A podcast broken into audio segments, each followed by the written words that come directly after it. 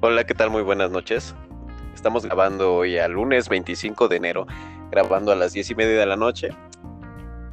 Hoy estamos en Apología Cristiana Fesofos, una noche más. Tengo el gusto en este día de poder presentarle, además de los que ya este, acostumbrados de los apologistas, Kim, que igual le damos la bienvenida a Kim Huafong, el apologista. Kim, ¿cómo estás? Bien, Braulio, gracias por invitarme. Ya sabes que esta es tu casa. Igual tenemos de nueva cuenta a Javes del apologista. Javes, ¿cómo estás? ¿Cómo te ha ido? Hola, hola Braulio, bien, gracias, gracias a Dios. Muy, muy, muy, este, pues emocionado, como siempre. Qué bueno. Hoy tenemos a alguien del público, eh, igual eh, ya ha estado en otras emisiones. Eric Giovanni Ruiz García, ¿cómo estás, amigo? Muy bien, gracias a Dios. ¿Cómo estás, hermano Braulio? Kim, Javes, ¿cómo están? Un gusto tenerte y ahorita estamos esperando en estos momentos al teólogo y pastor José Manuel, que pues en unos momentos está uniendo y pues ya ahí, lo presentaré cuando él este, se conecte. Pero pues en este día pues tenemos una dinámica bastante interesante en la cual queremos hacer una plática pues se podría decir profética, histórica, filosófica y queremos tocar y abarcar con el único libro de verdades absolutas, que es la Biblia. Y pues yo quería iniciar platicándoles acerca de qué, qué, es, tan, es tan sorprendente, ¿no? A veces de un libro que pues mucha gente la tiene como al olvido, mucha gente realmente lo ataca, pero si nosotros somos venidos a leer con puntos y comas, el, desde inicio a fin, pareciera que estaba ya hablando cronológicamente cómo iban a ser las cosas. Obviamente no nos va a decir qué va, a pasar mañana en, Sudáfrica, ¿no? Pero pues, el, libro abarcaba grandes rasgos. El otro día tocábamos acerca del movimiento cosmológico y pues que Dios no da detalles en cuanto a la creación, en cuanto al Big Bang y todas estas cosas, pero nosotros lo podíamos comprobar con la evidencia y la poco, el a Dios, ¿no? Y de que podemos que a través de nosotros conocer el espacio, el tiempo, podemos ver de que detrás de ahí había un diseñador. A ver, ¿tú qué piensas acerca de esto? Claro, pues mira, eh, para, para comenzar, yo creo que sí, eh, tiene, tienes razón, la Biblia tiene una gran cantidad de profecías que definitivamente no pueden ser ignoradas y que eh, dichas profecías no, no tendrían valor si no si no fuesen cumplidas, ¿no? Pero desde el principio hasta el fin de la Biblia encontramos profecías que son, eh, que son comprobadas en, la, historia. Dios mueve eh, soberanamente la historia, de hecho Él, escribe la historia. Su, su, soberana voluntad pues hace que la historia sea como Él quiere, ¿no? Eh, entonces, si podemos comprobar el primer versículo de la Biblia, eh, podemos, eh, podemos, yo creo que verificar que el primer verso de la Biblia es, es cierto, pues habría que descubrir lo restante, que también es cierto. Entonces, definitivamente, pues el, comienzo del universo, pues tiene su, su trascendencia en, Dios mismo. Claro. Kim, ¿algún comentario acerca de la plática que vamos a tener en esta noche? Pues expectantes de lo que vayamos a lo que vayamos a considerar, de lo que Dios nos vaya a hablar. Y como bien decía Javes, este, independientemente de lo que la de lo que la gente pueda creer sobre si la Biblia es veraz o no. Vamos a, vamos a hablar un poquito acerca de la evidencia de que todo lo que la Biblia nos dice es cierto independientemente de lo que la gente piense. Ahorita Javi citaba, hablaba acerca del argumento cosmológico. Entonces creo que es un buen punto de partida para que nosotros discutamos este, que la, de lo que la Biblia dice es veraz. Génesis 1.1 este, dice en el principio creó Dios los cielos y la tierra. Y en el libro de Juan, en el Evangelio de Juan 1.1, dice que en el verbo eh, acerca del verbo como el agente creador de Dios también. Entonces es un punto de partida interesante y también que, eh, que nos permite, ¿cómo decirlo?, reflexionar sobre el origen de todas las cosas. Y creo que es un buen punto de partida ahorita que mencionas lo del argumento cosmológico. ¿no? Eh, la Biblia afirma eso, que, este, que todo lo que existe empezó en un punto, ¿no? En otras mitologías, por ejemplo, en la mitología escandinava, este, ya hay, podemos decir algo que se llama eh, preexistente, materia preexistente, y también en la mitología griega. En el caso de la mitología nórdica se le llama, ah, había dos reinos y pues la, la convergencia de ambos es lo que inició la vida. En el caso de la, de la mitología griega, eh, se dice que lo, que lo que había en el principio era el caos, ¿no? Pero hace, este, hace referencia a algo, algo preexistente. Sin embargo, en la, en la teología bíblica, nosotros nos damos cuenta, observamos que antes de todo lo que existía no había nada. En términos de materia y espacio no había nada y de repente hubo algo, ¿no? Y eso es lo que describe perfectamente la Biblia acerca de, de los principios. Y esto como ejemplo, ¿no? Entonces ahorita, pues vamos a ver qué resulta de nuestra charla. Creo que es un buen punto para que nosotros podamos empezar a platicarlo. Claro, de hecho, o sea, yo creo que el punto de partida, eh, como tú ahorita lo dijiste, fue el inicio, ¿no? Cuando nos habla de que, pues, este, en el principio, pues, tierra, nos habla acerca de que, pues, hubo un principio y, pues, esto no había nada. Solo vemos la, preexistencia y la naturaleza ya latente de Dios en este, en este movimiento. Algo que, por ejemplo, siempre, ahorita nosotros podemos podemos irnos a, más de una manera más natural, es de que la, mayoría de los filósofos, la mayoría de los este, que buscan una respuesta más allá que pues no les satisface nada, es de que siempre como lo tocábamos ese día en el argumento cosmológico, es de que siempre quieren darle una respuesta a nuestra naturaleza cuando Dios no es de nuestra naturaleza. Lo veíamos antier con la naturaleza que Jesús expone en Apocalipsis 22 cuando dice, yo soy el alfa y el omega, que es el que era y el que ha de venir. Pero, por ejemplo, nosotros vemos la creación del hombre cuando Génesis 1.24, si no me recuerdo, dice el hombre lo haremos a nuestra semejanza y Dios crea las especies tanto como del mar, tanto como de la tierra y pues en esto lo explica no detalladamente, pero sí a grandes rasgos el libro del Génesis. Cuando nosotros nos exponemos en cuanto a la filosofía del siglo antepasado y del siglo pasado, pues ¿quién llega? Charles Darwin y empieza a hablar acerca de la, de la cómo, cómo llegamos el proceso de evolución. Y esto fue un, un parteaguas, yo creo que en la sociedad este, científica, porque pues todos dijeron que era lo más obvio, ¿no? Pero pues, bueno, ya, ya para yo no adentrarme tanto, ustedes cuando, cuando ven a, Charles Darwin, ¿ustedes piensan en él como un científico o como alguien que quería imponer lo que él pensaba en una realidad?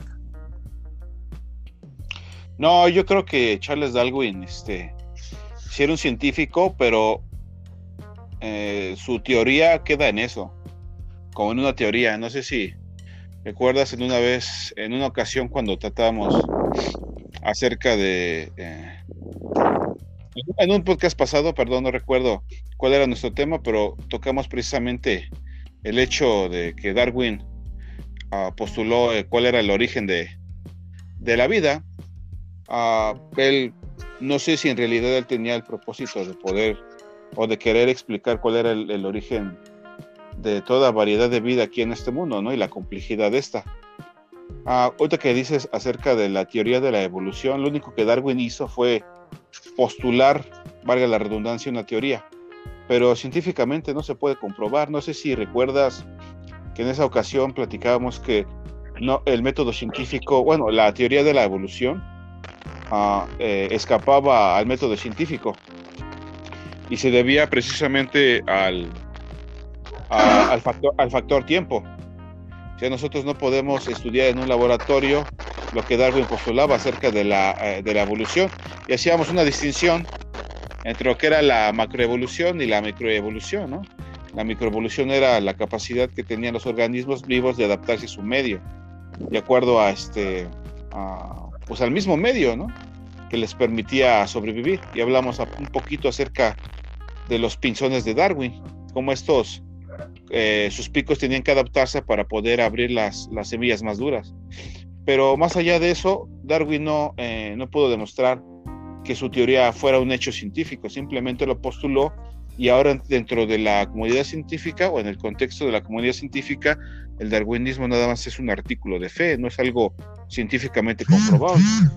Entonces, ahorita que mencionas eso, Darwin, Darwin sí era un científico. Darwin sí era un científico, pero uh, mucho de lo que creía eh, lo creía por fe, no eran cosas que él pudiera demostrar. En ningún momento eh, la teoría de la evolución nos dice cómo surgió la vida.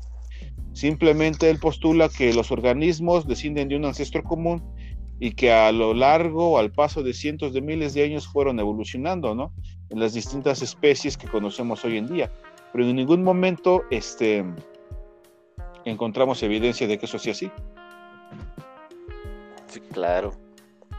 De, hecho, es que, bueno, o sea, como tú lo dices, es un artículo de Feld de Darwin, porque él expone lo que él pensaba, en, lo postulaba como un elemento científico, ¿no?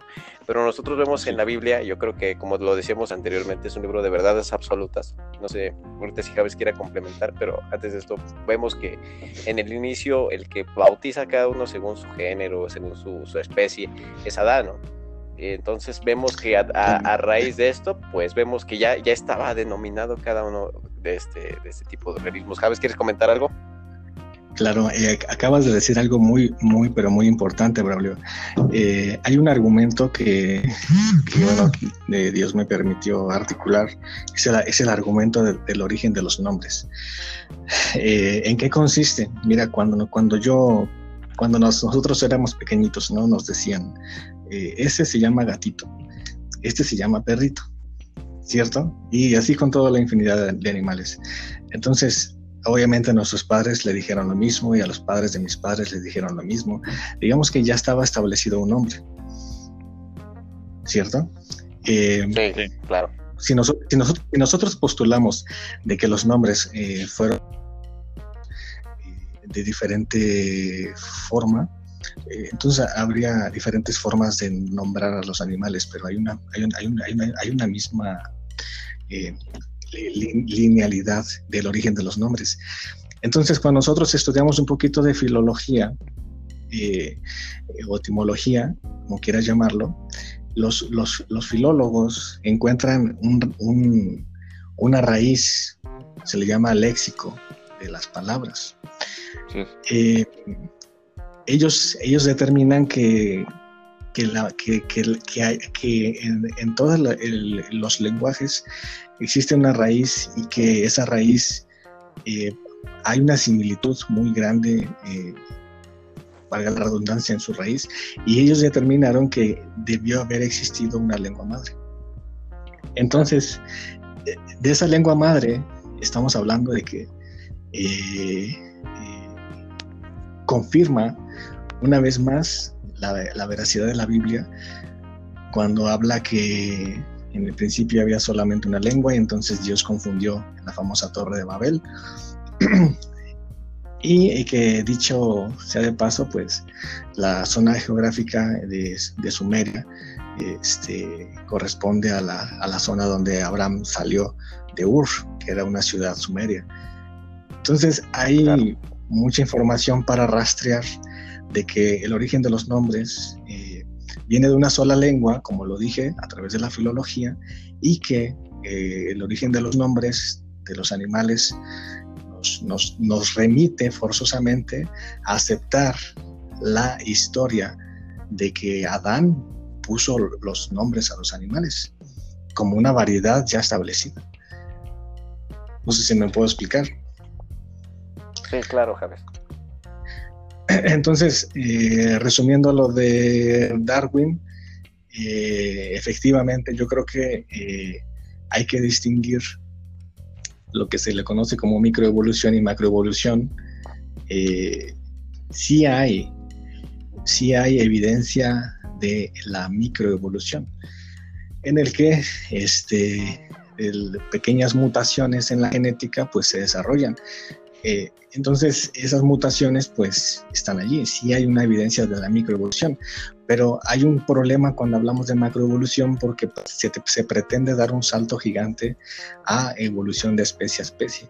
Y es allí donde, donde carece de fundamentos eh, científicos porque no hay observaciones. Sencillamente, es, como, como diría el biólogo Ariel Roth, un biólogo americano del siglo XX, eh, si, si, de verdad existieron una serie de, de, evolución de especie a especie, cabría, cabría la necesidad de encontrarlo, de encontrarnos la infinitud de fósiles en ese proceso de adaptación, pero, pero en cuanto a en cuanto a fósiles, no hay fósiles, no hay registros. De modo que la macroevolución se, hace, se, se complica por los registros fósiles pero sí hay evidencia de microevolución. Pero es un salto enorme que se, que se, que se atiende para postular que a través de la microevolución eh, nos, nos, permita el desarrollo de macroevolución. Y otra cosa muy importante es que cuando Charles Darwin escribió su libro, aún no existía, aún no llegaba Gregor Mendel con la, con la genética y que, y que en base al estudio de la genética se complica más la teoría. Claro. De hecho, ahorita tocaste a Gregorio Mendel, o sea, cuando nosotros ahorita tú que tocas eso de las especies, y, además de que pues tenemos un, adentrando más a fondo, tenemos un código genético que no es igual y que no es este, ni siquiera similar al del organismo más parecido que es al ser humano, que es el mono, el orangutan, el chango, ¿no? Pero realmente, pues nosotros vemos aquí la creación de Dios que hace diferente al hombre por encima de toda. Lo comprobamos en Génesis, de que al hombre lo pone por encima de estos, ¿no? Cuando llegamos a Gregorio Mendel en, el siglo XIX, este, vemos que él habla sobre las leyes de la herencia, habla acerca de, pues él hizo experimentos con fruta y de que pues una mandarina, un árbol, una semilla de mandarina no podía dar higos y no podía dar uvas porque realmente no estaba en el código genético este, dar frutos este, de otra especie. Entonces es aquí cuando se echa para atrás lo que es la teoría de Darwin, porque realmente en nuestro código genético vemos la mezcolanza de especies, pero sobre del mismo gen, que es el genoma humano, el mismo ADN, somos del, de la misma carne, ¿no? Entonces, la diferencia del hombre con las especies y de que no podía ser como Darwin lo, pintaba porque pues se escucha muy bonito de que de, una, de un charco cayó un rayo y pues de ahí salió vida y pues de aquí estamos, ¿no? Porque realmente no tendría sentido así, no tendría sentido la conciencia, no tendría sentido nada de lo que nosotros hacemos y no tendría sentido real la vida. De hecho, de hecho, Darwin, cuando se dio cuenta de la magnitud de esa teoría, él lo dijo en su biografía, o sea, realmente me, arrepiento de haber lanzado esta teoría porque no era esa, no era ese el propósito eh, que, tuvo Darwin para lanzar su teoría, eliminar a Dios. Claro, y de hecho yo creo que pues muchas personas como lo podemos ver a través de la historia humana, en lo que llevamos existencia, este, algo que, nos caracteriza es de que queremos darle respuesta a lo que pues realmente es un misterio, ¿no? Hay algo de la, por ponerles un ejemplo, no sé si tengan algo que comentar a, base de esto, pero por ejemplo, en donde, no sé, Galilei, Copérnico, bueno, no, y, y, esta época donde estaba la iglesia sobre el Estado y de que no se permitían. Había una creencia de que la Tierra era plana y que llegaba un punto donde si te llegabas al fin, pum, te caías y ya, fuiste, ¿no? Pero si nosotros nos adentramos, la Biblia era tan específica desde ese entonces, ahorita yo lo estaba leyendo en la tarde, cuando nosotros leemos Isaías 40, 22 y dice, Él está sentado sobre el círculo de la tierra, cuyos moradores son como langostas, Él extiende los cielos como una cortina y los despliega como una tienda para morar. O sabemos este tipo de cosas. Algo que, decía Kim, eh, que es muy cierto, es que eh, la Biblia revela una divinidad distinta al de las otras divinidades, porque otras divinidades se concebían como dentro de este, de este universo, de este mundo, como parte ya de de, este universo, pero Dios se muestra un, ser trascendente y para el tiempo en el que se escribieron, realmente introducir conceptos como eternidad, atemporal, inespacial, etcétera, son conceptos que ni siquiera los escritores se daban cuenta de la magnitud de dicha revelación, pero que hoy tenemos muy, muy, en cuenta y que, y que nos permiten darnos cuenta de la diferencia entre divinidades, de las que se postula el hombre y de las que reveló. Claro, es que bueno, también si nosotros nos vamos a las cosas grandes, yo creo que Dios era así, bueno, yo creo que todo lo sabe, que está presente en todos lados, pero si nos adentramos a ver él, el misterio es de que lo dejaba y él se iba a lo que iba, o sea, no te explicaba el proceso muchas veces, sino de que ya estábamos de, en el principio, Dios creó los cielos y la tierra. Nos especulan muchas cosas con la teoría del Big Bang, ahorita como lo veíamos acerca de la creación y la evolución de Charles Darwin, que claro, el problema es de que hay mucha gente, mucha comunidad científica hasta la fecha, el día de hoy, de que sigue creyendo en esta teoría y, de que, que, nos habla de que la evolución no es una teoría que se puede echar para, para atrás, sino que es un grito desesperado de la cadena evolutiva del, ser humano, tanto como del animal. Entonces aquí vemos que el libro de las verdades absolutas, que es la Biblia, pues refuta todas estas cosas desde el principio y sin querer entrar como que en debate con estas cosas, pero no se tenía la, la comprensión, como ahorita tú lo dices, del Dios, que ya da que nosotros entramos en duda por siglos. Entonces yo creo que es ahí, yo creo que mucho, mucho tipo de, este, de esta especulación, donde Dios, bueno, donde los profetas hablaban por el Espíritu Santo, por Dios, este, acerca de, que pues ya eran cosas evidentes que Dios ya había hecho en su eternidad. retomando un poco, eh, o para, para rematar a lo mejor la idea evolutiva a través de la, perdón, el origen de la vida, el origen de la vida siempre ha sido un tema muy, muy peculiar, ¿no? Indagar en eso, pero si me permites, se creía, bueno, le buscaban la, el origen de la vida en la Tierra, ¿no? A través de elementos, bueno, hubo una serie, una larga historia de, los elementos en, tanto que, que si elementos orgánicos, eh, o elementos inorgánicos producen, producen vida. la teoría eh, biológicamente mayor aceptada es la teoría quimiosintética de Alexander Ivanovich Oparin, que la lanzó en 1924 y que, que postuló que a través de elementos inorgánicos como el, metano, el vapor de agua y de carbono y este, descargas eléctricas de 50.000 voltios, si no mal recuerdo, eh, produjeron coacervados, que son una especie de aminoácidos que son como bloques que se encuentran en nuestros organismos, que son responsables de, eh, buen mantenimiento o, funciones donde hay vida. ¿no?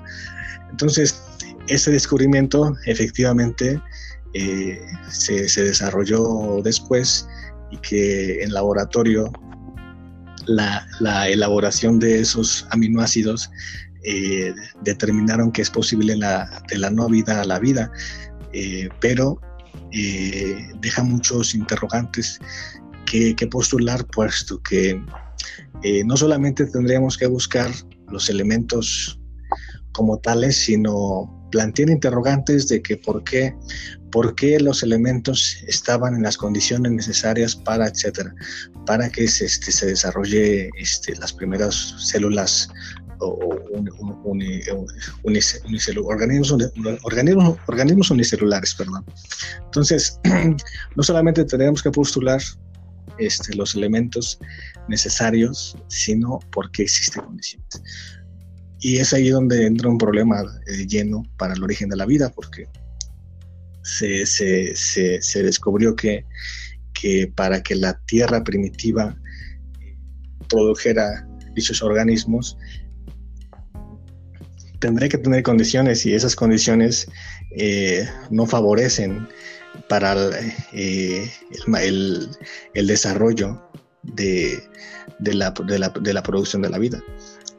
las condiciones son muy precisas y que no nos permiten eh, avanzar eh, para que se desarrolle la vida como tal, partiendo de organismos unicelulares en condiciones extremas de una tierra primitiva. Entonces, ese es, un esfuerzo por determinar que el origen de la vida vino de elementos inorgánicos en 1924, pero en 1929 eso tendría fin porque se descubrió entonces con Edwin Hubble que, eh, que el universo tuvo un comienzo. Entonces todos los elementos, si, si, los biólogos se encontraban o trataban de esforzarse porque esos elementos fueran, fueran eh, primera mano eh, de la Tierra, ahora con la idea de universo eh, en expansión, los elementos tendrían que tener algún comienzo también. Entonces, eh, se complica cuando se postula desde el origen de la vida desde la Tierra y se postula el origen de la vida desde el universo porque, eh, porque están, estamos en serios problemas por los elementos y por las condiciones. No sé si me explico. Sí, claro. De hecho, es que ahorita englobaste muchas cosas que yo creo que la mayoría de los, de, la comunidad incluso cristiana, debería entenderlo, ¿no? Porque así tenemos armas para decir, bueno, ¿sabes qué? Aquí está. Y lo podemos comprobar científicamente y, y, postular varias ideas. Em, bueno, hablando acerca de esto, ahorita, acerca del punto de vista que pues ahorita quería irme a, más a fondo. El Salmo número 14 vemos algo muy interesante. ¿no? Vemos que a través de los siglos pues ha salido varios movimientos de, de ideas que pues negar o quiere negar la veracidad. Pero, por ejemplo, pareciera que Dios ya tenía, bueno, pues, uno puede decir que pareciera Dios ya lo sabía, pero por nosotros lo vemos en el Salmo 14. Necio en su corazón no hay Dios y se ha corrompido y hacen obras abominables, quien haga el bien. O sea, nosotros vemos que el corazón necio y vemos a través de los siglos diferentes científicos, movimientos filosóficos que han querido refutar esto, porque dicen en su corazón aunque sea refutable, en, no hay Dios, ¿no?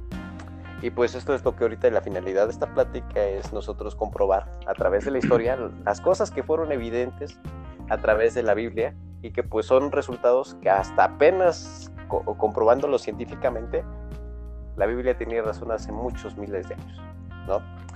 Eh, Kim, ¿tienes algo que comentar, algo para continuar o agregar? Eh, pues nada más para rematar eh, de lo que decía Javes, ah, la, Biblia no es un libro de ciencia, no sé si recuerdas, lo platicábamos en alguna ocasión, la Biblia no es un libro de ciencias, pero las afirmaciones que hace pues sí empatan con lo que la ciencia ha descubierto y también con lo que la ciencia enseña. Eh, si recuerdas que decíamos que la ciencia tiene un límite, ¿no? Su metodología es limitada y se dedica a cierto tipo de explicación.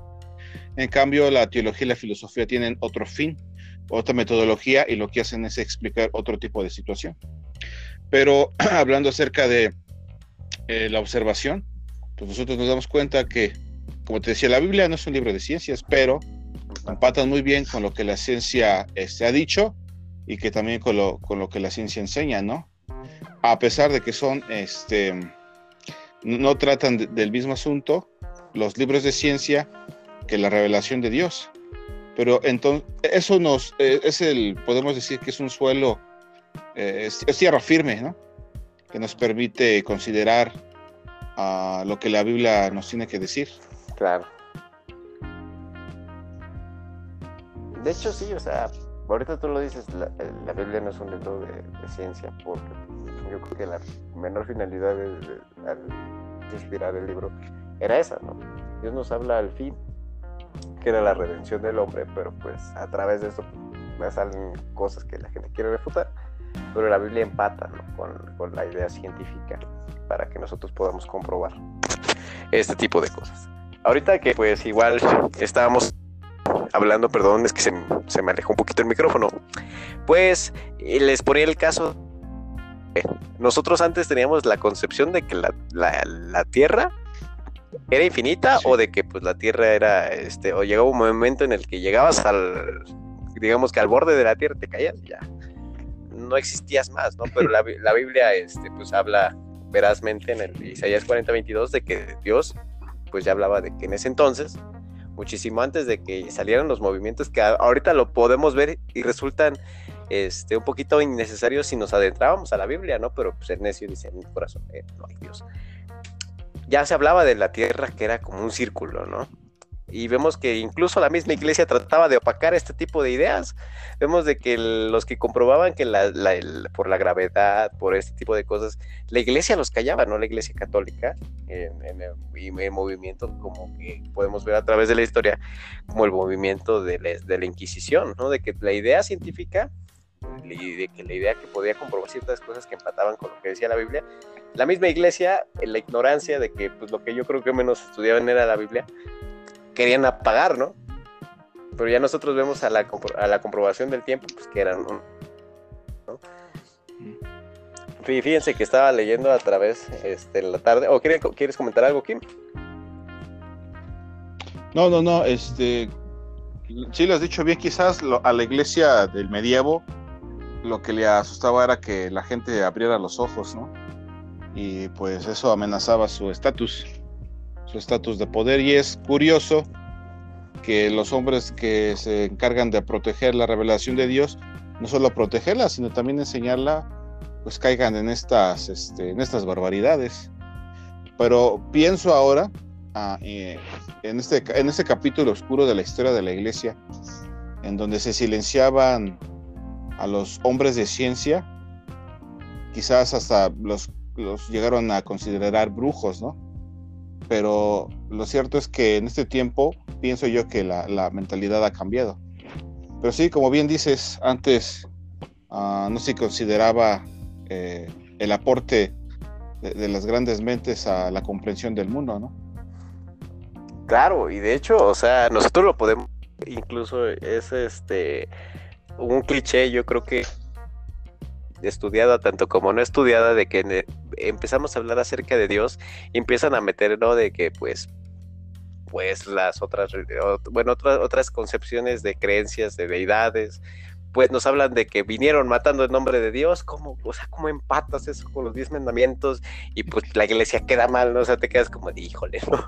Como tú lo dices, es un camino, es una, este, es el capítulo oscuro de la iglesia, pero vemos que, gracias a nuestro mal testimonio y gracias a nuestra ignorancia de querer conservar más, yo creo que nada, yo creo que era el estatus, el poder, más que por encima de, querían conservar el poder más allá de preservar la verdad o destacar a la, luz a, la verdad o incluso complementar a la verdad con lo que con esas afirmaciones, simplemente yo aquí lo vemos en Isaías 40, 22, que le contestaba en ese entonces al pontífice decir, ah, bueno, pues sí, comprueba, pero, no, nos gusta mantener el poder y, y opacaba, ¿no? Me imagino ahorita incluso a teólogos cristianos, a, filósofos cristianos, hubiéramos sido, sido quemados en esa, en esa historia, ¿no? En ese contexto de, de historia, ¿no?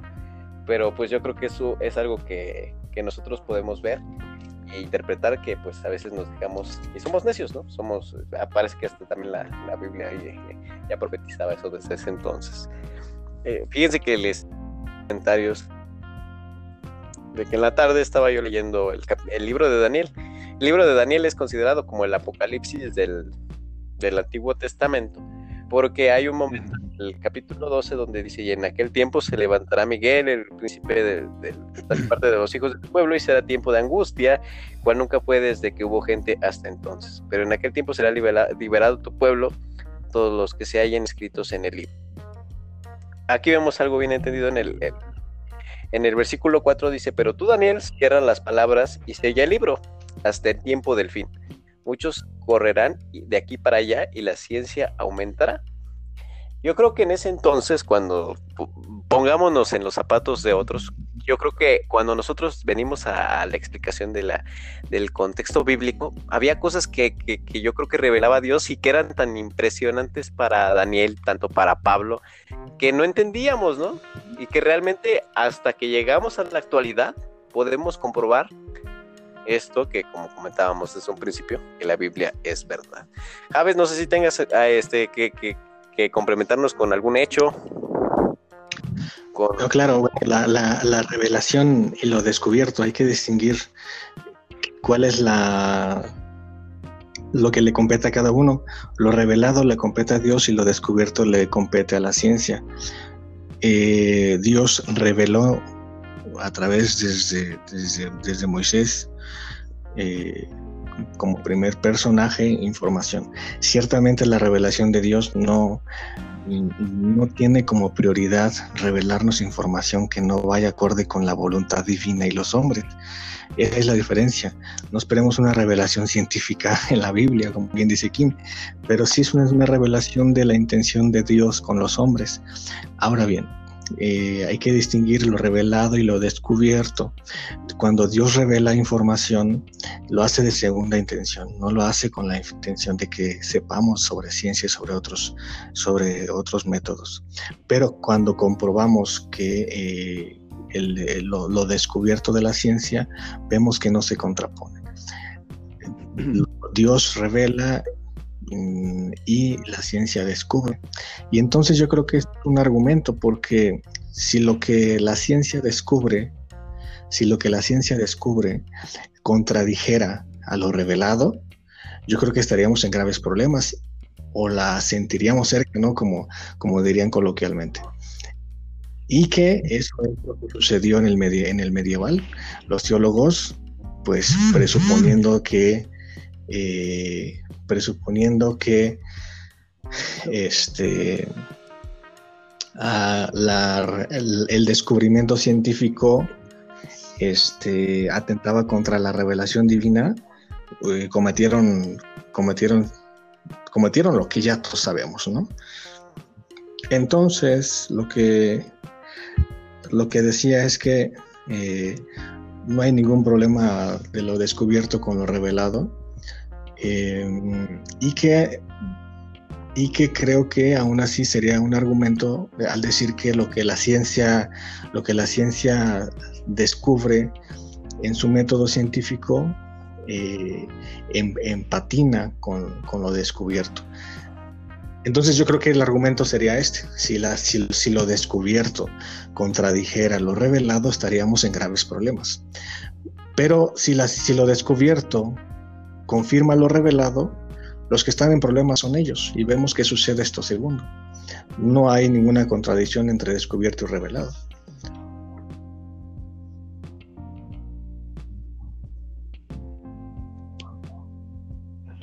Creo que es, es este enclarecer los dos puntos de vista que pues yo creo que, que, que se complementan mutuamente Ahorita pues estamos, yo estoy teniendo problemas técnicos por si de repente no me escuchan, este, pues me está sacando la aplicación, pero vamos a hablar, continuando acerca de esto, realmente lo revelado y, pues lo descubierto tienen, tienen bastante claridad. O sea, nosotros lo vemos, ahorita lo, comentábamos desde el, la, el evolucionismo que es este de Charles Darwin, con que empata después que, bueno, más bien que no coordina y después llega Gregorio. Llega, Gregorio Mendel, pero en Génesis Moisés ya fue, le fue revelado que cada especie produjera su propia especie. Y eso no es más que, que lo que Gregorio Mendel descubrió. Exacto.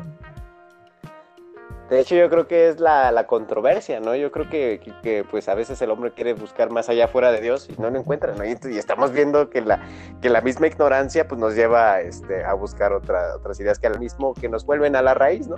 Y como tú lo dices, obviamente... Y hay que distinguir algo, Braulio. Hay que distinguir algo. Es que eh, yo creo que Dios no está en contra de las siempre que se siempre que se trate de verdadera ciencia en caso de tratarse de pseudociencia, no solamente Dios debería estar, debería estar en desacuerdo con ella, sino también el verdadero científico. Y es allí donde el pseudocientifismo o la pseudociencia ha eh, hecho de la popularidad eh, no saber distinguir entre una ciencia eh, hermosa, una ciencia bella, a la pseudociencia. Y hoy pretendemos eh, tragarnos absolutamente todo a nombre de la ciencia sin ni siquiera darnos cuenta de cuál es el método científico ni si es o no verdadera ciencia. Claro. Claro, tienes, tienes toda la razón. Y pues yo creo que, que, esclarecer estos puntos al creyente más que nada le da las, las armas necesarias para poder este, hablar y poder complementar, este, pues, empatar como ahorita lo estábamos hablando, ¿no? Como lo es ahorita retomando el tema de Daniel, bueno, también este, pues está Eric en la llamada, no sé si él quiere hacer un comentario para continuar, o una pregunta, igual, para que pueda hacer, este, le podamos dar respuesta.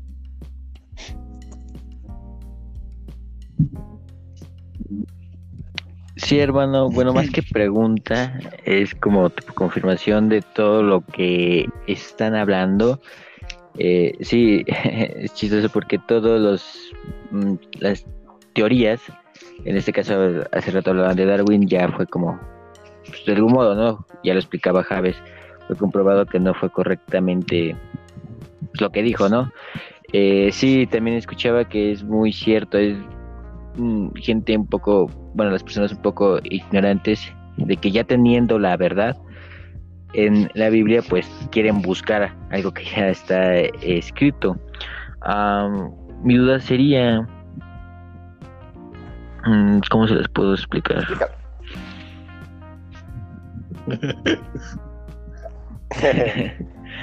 Todo, bueno.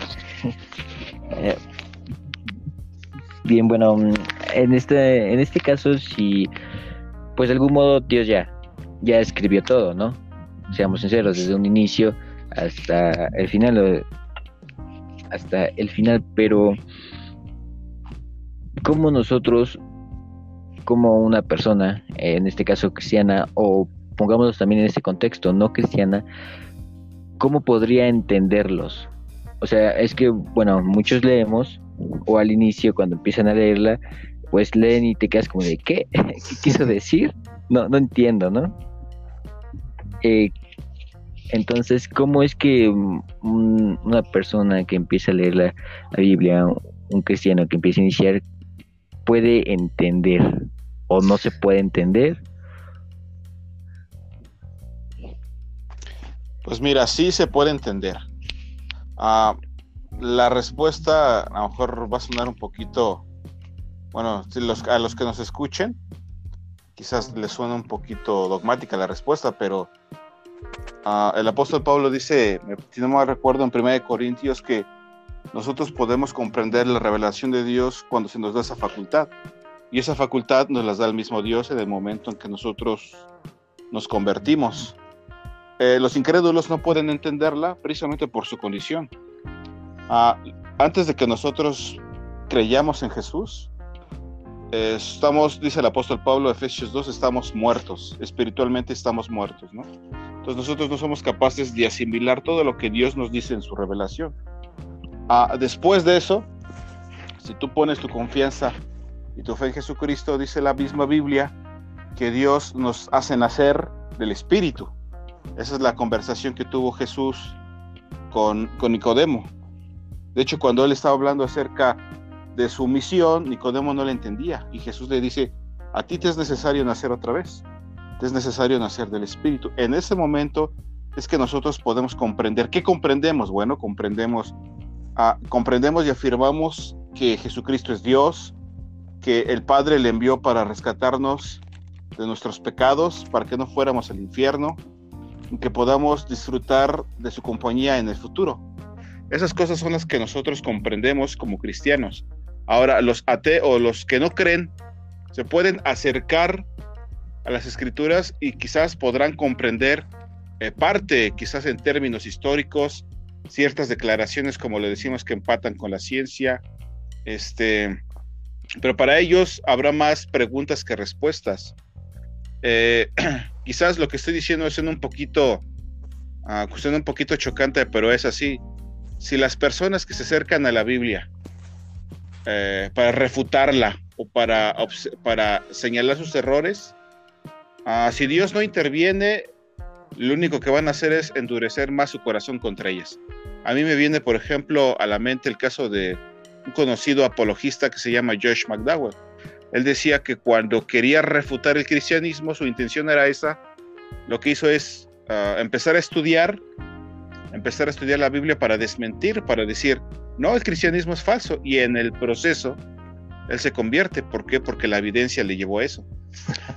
Ahora, eh, ese, es, un caso, no es en todos, porque definitivamente hay mucha gente, eh, académicos, que conocen bien la Biblia, eh, críticos de historia, lo que tú quieras, ¿no? Hay gente que está preparada en términos académicos y que se acerca a la Biblia y encuentra muchas contradicciones. Ahora, a lo que yo voy es que para poder entenderla y hacer tuyo el mensaje, Dios necesita hacer una obra a las personas. Ahora, todos los que estamos aquí conversando en este momento somos cristianos y nosotros nos damos cuenta de esa realidad. Pero tiene que darse, si Dios no hace algo primero en el corazón de las personas, no va a pasar nada. por ejemplo, la apologética tiene el fin de mostrar evidencia a los que no creen, para ganarlos. No es una, no es saber quién gana, si tú ganas o yo gano, no es, un, no es una contienda intelectual.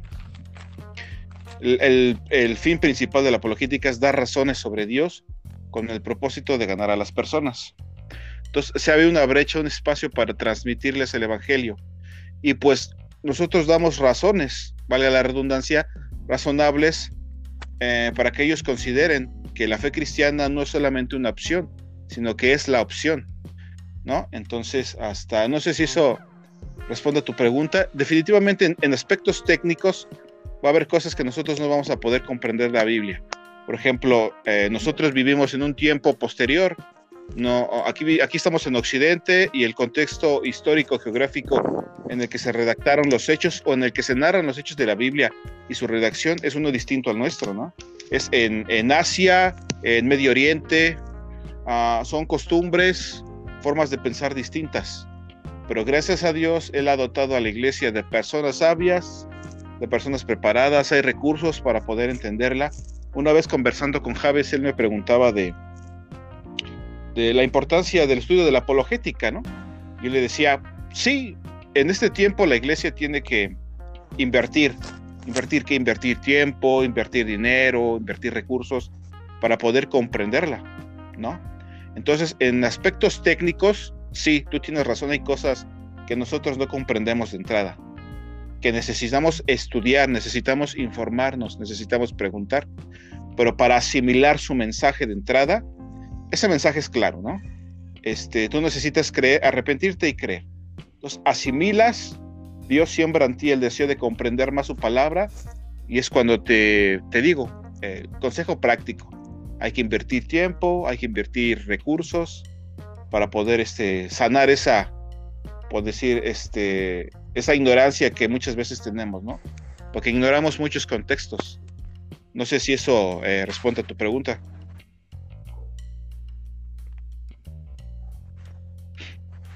Yo espero que sí. Sí, bueno, también yo espero que sí, Eric. No te escuchamos, pero pues espero que... ya, ya. sí, sí, perdón no se escucha a veces. Sí, me, de hecho, respondiste más de lo que. De hecho, ahorita complementando, pero muchas gracias, Kim. tiene mucha razón, porque bueno, ahorita hizo un comentario al inicio de que pues nosotros antes de llegar al conocimiento de Dios estábamos muertos, ¿no? Pues este, aquí nosotros si nos vamos a Santiago, al libro de Santiago, pues, si nosotros también entramos en contexto, Santiago se cree que era el, principal pastor de Jerusalén y pues también es el de Jesús, ¿no? Jacob.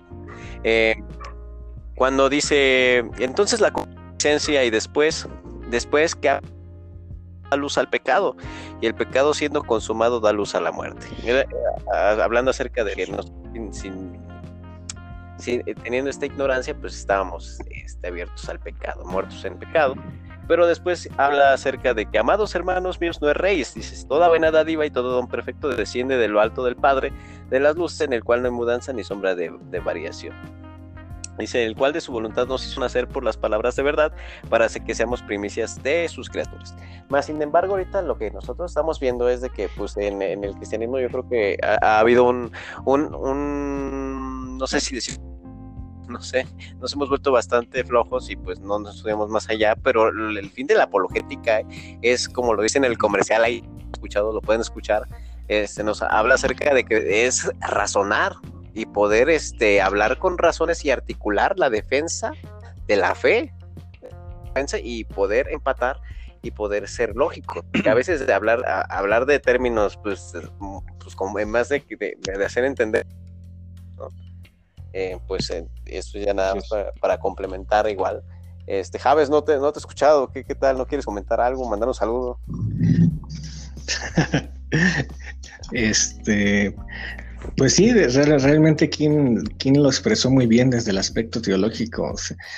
King que es este aprovechando, dicho sea paso, es hipercalvinista, y que ya tendremos oportunidad de dialogar sobre el calvinismo, pero, pero es, es verdad, la Biblia dice eso, que los hombres estaba, estaban muertos en sus delitos y pecados, entonces no puede el hombre acercarse a Dios si Dios no hace una obra eh, preexistente, ¿no? Eh, definitivamente la apologética pues simplemente es ser, ser obedientes a lo que dice el apóstol Pedro en primera de Pedro 1.15 estemos preparados para presentar defensa y si a Dios le place eh, traerá al conocimiento de la verdad en el uso de la apologética, pero ningún apologista confía en sus argumentos, nadie puede hacer eso, sino simplemente, simplemente en la divina providencia, ¿no? pues es, es Dios y su, su elección soberana, ¿no?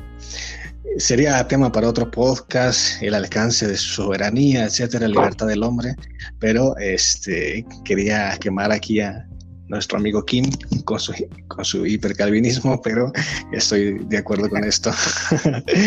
y pues em, em, definitivamente Proverbios 8 habla sobre la sabiduría de Dios. La cuando, cuando Dios da sabiduría todo es claro. De modo que esto es un elemento de la claridad y de la verdad. Una, eh, cuando alguien postula algo tendría que tener claridad en ese tema. Si no hay una claridad, entonces no entendemos nada. pero eh, alguien que postula algo y no tiene claridad ni para su concepción ni para ni para responder a la concepción contraria, entonces eh, se pierde el sentido de claridad y de unidad, ¿no? Que, que demanda pues una, una verdad. Entonces, pues, ¿cómo entender la Biblia? Pues eh, somos, la, el apóstol Pablo habla de que somos bebés espirituales y vamos creciendo conforme vamos alimentándonos. Entonces nadie nace, nadie nace eh, sabiendo, sino que es en el proceso que nos vamos a ir enriqueciendo, ¿no? Unos, con otros.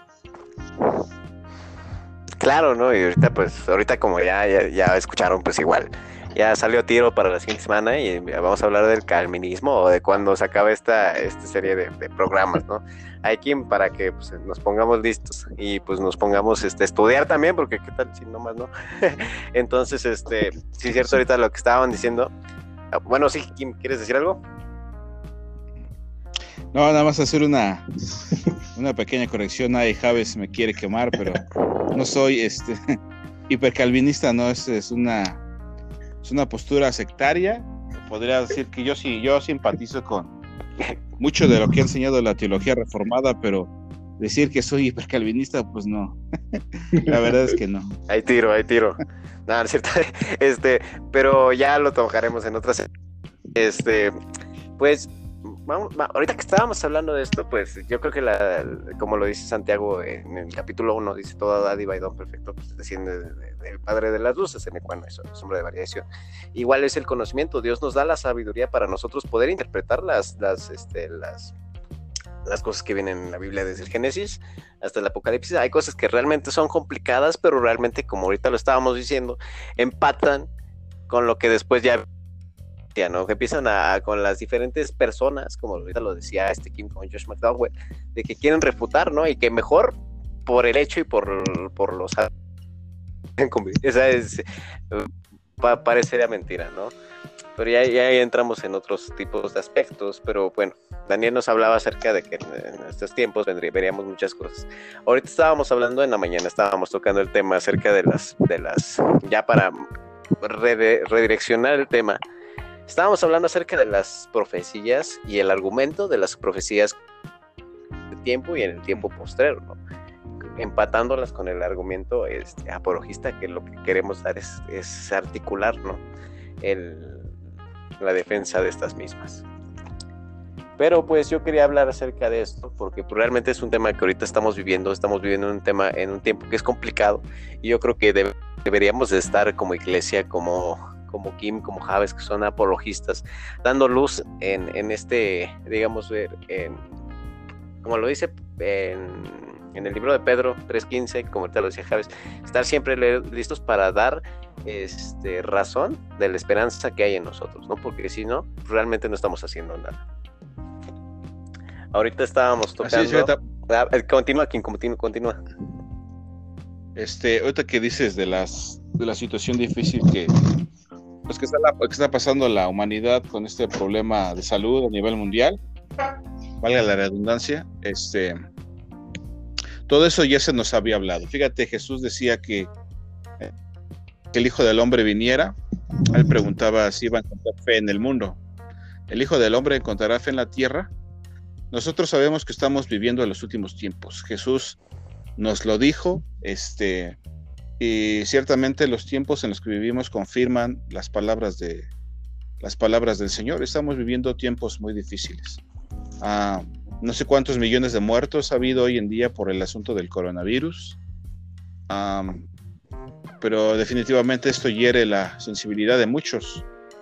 Algunos serán ah, duros, no querrán creer en Dios.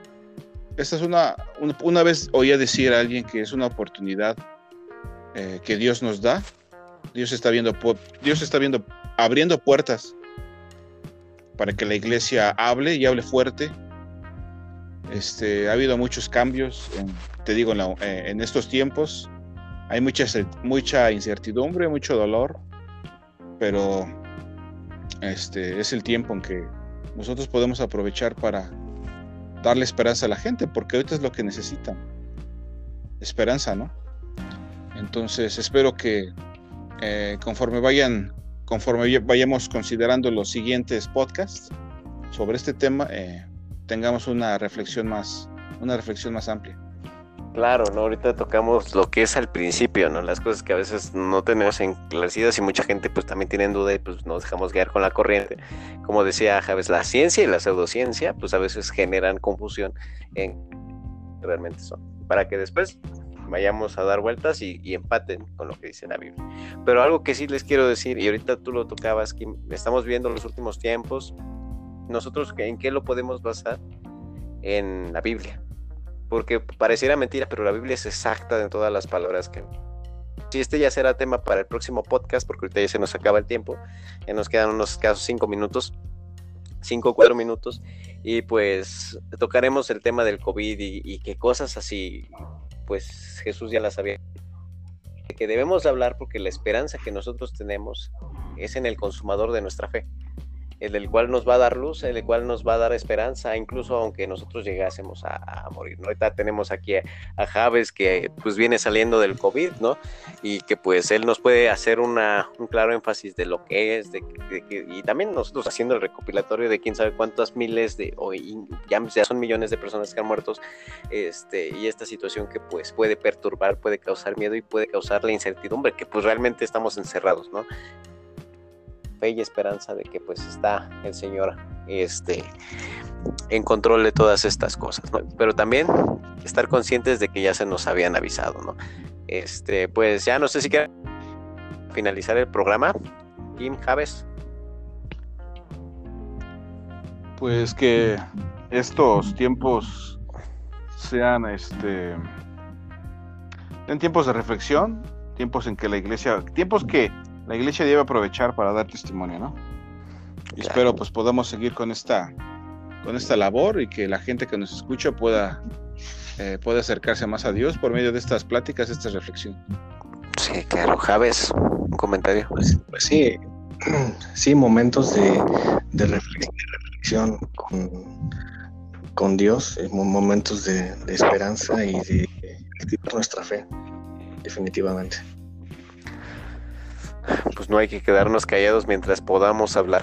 Hay que, hay, que dar, hablar de la luz, ¿no? Del, que, único que es el camino. Y el camino, como lo decíamos hace ratito, la única opción, no hay opciones, solo hay una opción, es Jesús, ¿no? Él es el camino, la verdad y la vida.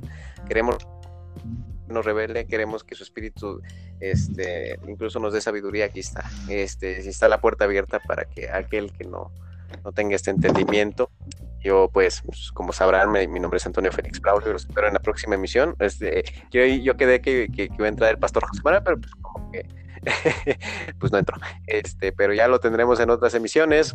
Eric, ¿quieres comentar algo para ya despedirnos?